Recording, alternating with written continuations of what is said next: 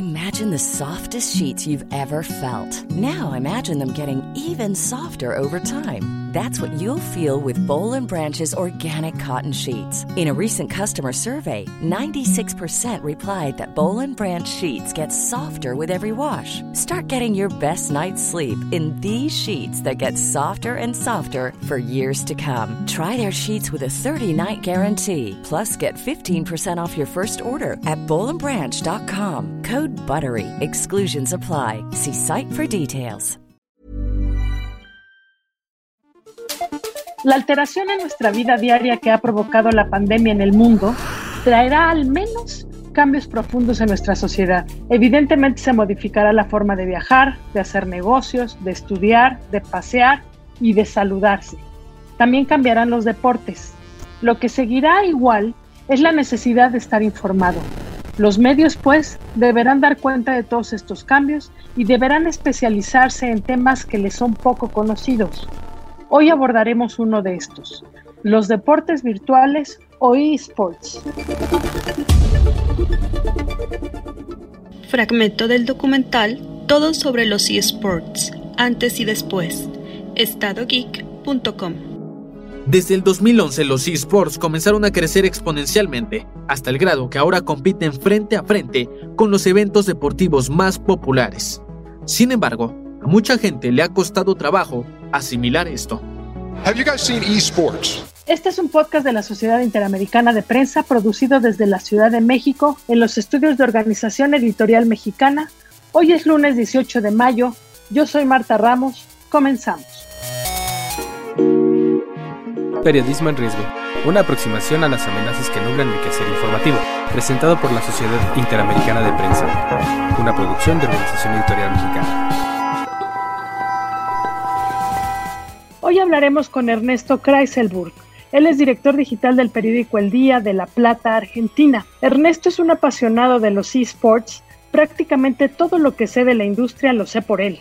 Y Ernesto, al menos acá en México, donde la parálisis deportiva nos ha llevado al ayuno futbolero, han surgido proyectos de torneos virtuales de fútbol que los medios han cubierto como si se tratara de lo mismo, pero el resultado ha sido francamente aburrido. ¿Ha sucedido lo mismo en Argentina? Nosotros justo ayer tuvimos uno de los primeros intentos en llevar a cabo una de estas competencias digitales nuevas de fútbol. Se realizó entre dos prácticamente leyendas del fútbol argentino, Juan Sebastián Verón y el Kun Agüero. De alguna manera revivieron un partido clásico de la historia del fútbol que estaba relacionado a un partido entre Estudiantes de La Plata y el Manchester, una Copa Mundial de hace 40, 50 años. Y no, no es lo mismo ver a los jugadores reales estar jugando ese partido que ver un jueguito de computadora. Quienes participaron de ese evento no eran jugadores profesionales, del jueguito, sino eran jugadores profesionales de fútbol. Es muy difícil que se vuelva atrayente algo que habíamos hecho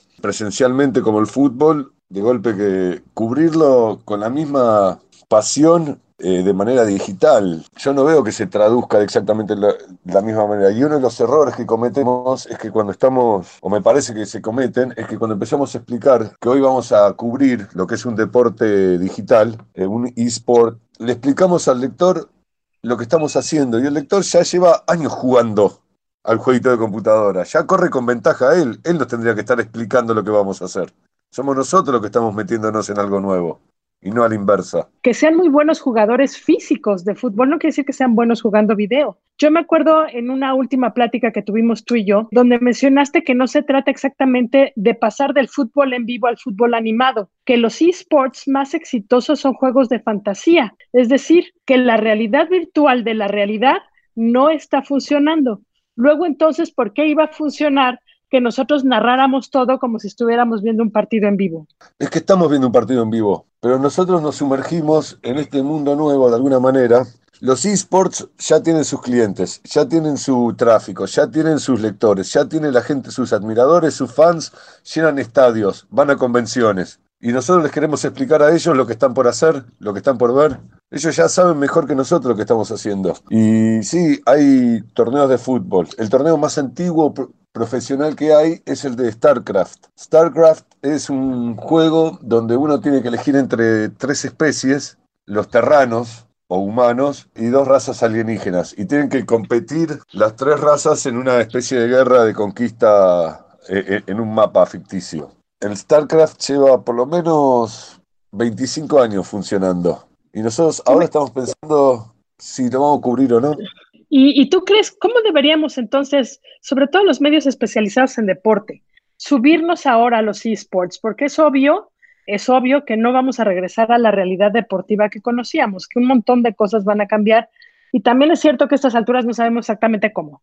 Pero evidentemente, esports, que además tú tienes muy clara la cifra de lo millonaria que es esta industria, va a ser una opción que resulte atractiva para los medios deportivos.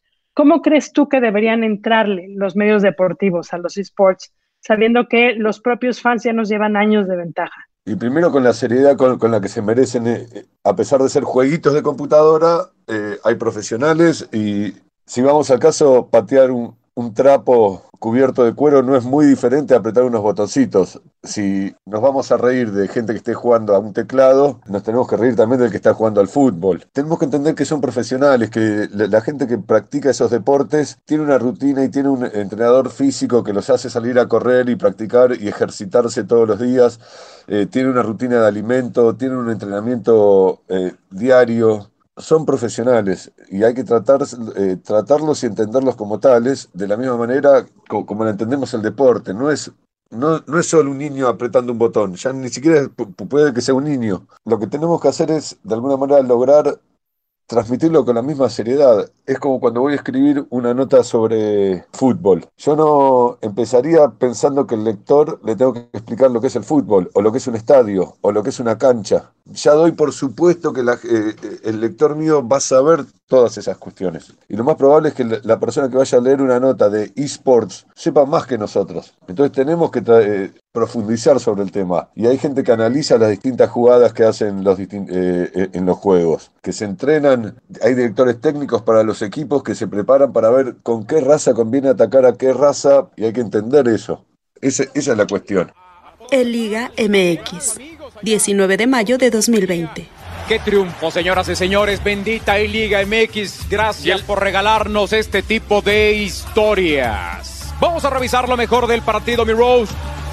Partidazo. Aquí empezó muy bien Monarcas, triqui, trácatela. Sí, Monarcas era un vendaval los primeros 45 minutos, ganaba 2 a 0. El chino Millar, aparecía Valdivia, aparecía Aristeguieta, se fue al medio tiempo ganando, no se veía por dónde Gudiño y las Chivas pudieran agarrar la pelota. Sin embargo, con un regreso tremendo, espectacular, encabezado por Raúl Gudiño, Guadalajara se va a meter, se va a colocar momentáneamente en la zona de calificación. Tweet de la cuenta Liga BBVA MX. 19 de mayo de 2020. La Liga MX informa que a solicitud del Club Monarcas Morelia y derivado de una posible falla técnica en el partido Chivas contra Monarcas de la jornada 12 de la E-Liga MX, se realizará una revisión del encuentro y se informará lo conducente. Y, volver esto del fútbol como una extensión de tu mano, es decir, lo que tú dices, algunos medios que estén haciendo algo que a ti te parezca digno e interesante en materia de cubrir eSports. Y la mayoría son no tradicionales, son medios que han nacido a partir de los eSports, como Kotaku. Hay, eh, hay varios sitios web dedicados solamente a los eSports y les va bien. No cubren el mundo real, viven en la virtualidad, pero en la virtualidad más absoluta. Para esos medios no han entrado en crisis y están mejor que antes, pero se dedican con seriedad a la cobertura de las ligas, de los partidos, de los análisis de los cambios de reglas en cada temporada nueva que aparece. No intentan explicarle al lector desde el inicio, bueno, miren, en este jueguito nos vas, no, eh, analizan estadísticas y como lo hemos hecho nosotros cualquier otro evento, salvo cuando queremos hablar sobre cuestiones de deportes digitales. Todo sobre los eSports, antes y después. estadogeek.com. 18 de junio de 2018. En 2015, la final de League of Legends tuvo 14 millones de espectadores. Esa cifra creció exponencialmente para el 2017, teniendo 106 millones, superando así la final de la Serie Mundial de Béisbol y la final de la NBA. El Super Bowl, que es uno de los eventos más vistos, también fue superado ese mismo año el cual tuvo 103 millones de espectadores. El único evento deportivo con más audiencia fue la final del Mundial en 2014, con 695 millones de espectadores. Y digamos, una empresa tradicional, como los periódicos en los que tú y yo trabajamos, ¿tendrían futuro tratando de entrar en este mundo o tendrían más futuro si hicieran un negocio aparte o paralelo o distinto o independiente eh, dedicado exclusivamente a la cobertura de esports? Es decir, oh. la marca tradicional tendría sentido que el lector pensara, estos van a hacer algo interesante con esports o de plano no entrarían porque supondrían de entrada que no sabemos nada. Bueno, entonces eh, damos eh, perdida la batalla. Si no, eh, si no somos capaces de atraer a este público nuevo, joven, metiéndonos en el mundo que a ellos les gusta y tenemos, hemos perdido la batalla a los medios tradicionales. Yo creo que sí que al contrario, lo que tenemos es que demostrarles que respetamos sus valores, que los entendemos, que nos interesan y que tenemos cuestiones para eh, discutir y, mostrarles. Si lo sabemos hacer porque hemos aprendido eh, a cubrir, por ejemplo, cuestiones digitales, eh, siempre hemos ido avanzando. En algún momento estoy seguro que esta discusión hace varias décadas atrás se llevó a cabo sobre si era necesario o no que los diarios hablen sobre el rock Elvis Presley y los Beatles y toda esa música del demonio. Y sí, los diarios que no se adaptaron y empezaron a hablar de los Beatles perdieron un montón de lectores. El que lo pudo hacer y lo hizo con seriedad y con claridad lo, logró. Y después eh, aprendimos todos de ellos, pero sí hay un espacio para nosotros, pero lo tenemos que hacer con la misma seriedad eh, que merece el asunto. Ha sido eh, más que aleccionador platicar contigo porque en realidad sí, uno supone que cuando habla de jueguitos los toma muy a la ligera, pero no puede ser así. De hecho, tampoco creo que los reporteros tradicionales que cubren eh, Olimpiadas o que cubren box o que cubren eh, fútbol o americano, béisbol, vayan a ser los mismos que sean o estén capacitados para cubrir esports. Tendremos que buscar justo entre la gente, los fanáticos, para poder hablarles, como tú dices, con el mismo respeto que se merece. Estoy totalmente de acuerdo. Muchísimas gracias. Gracias, Marta. Hasta luego. League of Legends, tráiler oficial de Pulse Fire 2020. I will not surrender.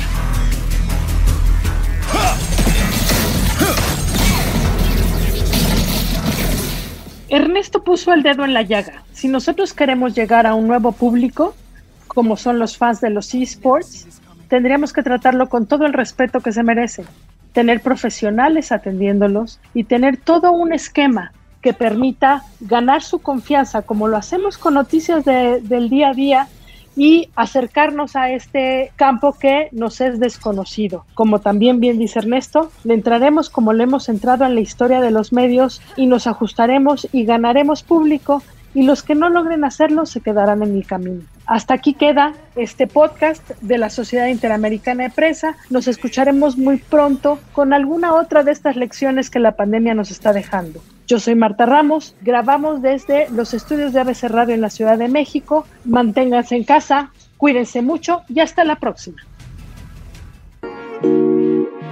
Periodismo en riesgo. Una aproximación a las amenazas que nublan el quehacer informativo. Presentado por la Sociedad Interamericana de Prensa. Una producción de Organización Editorial Mexicana.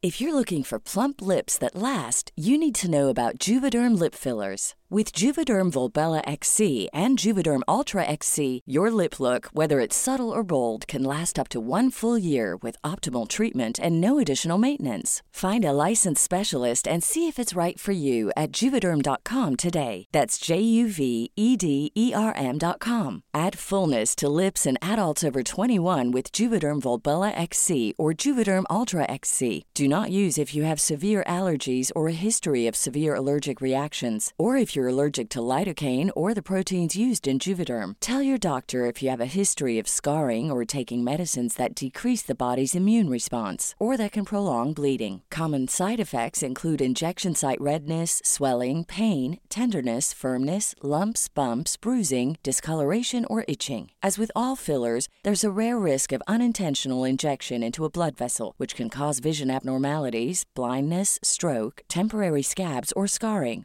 For full important safety information, visit juvederm.com.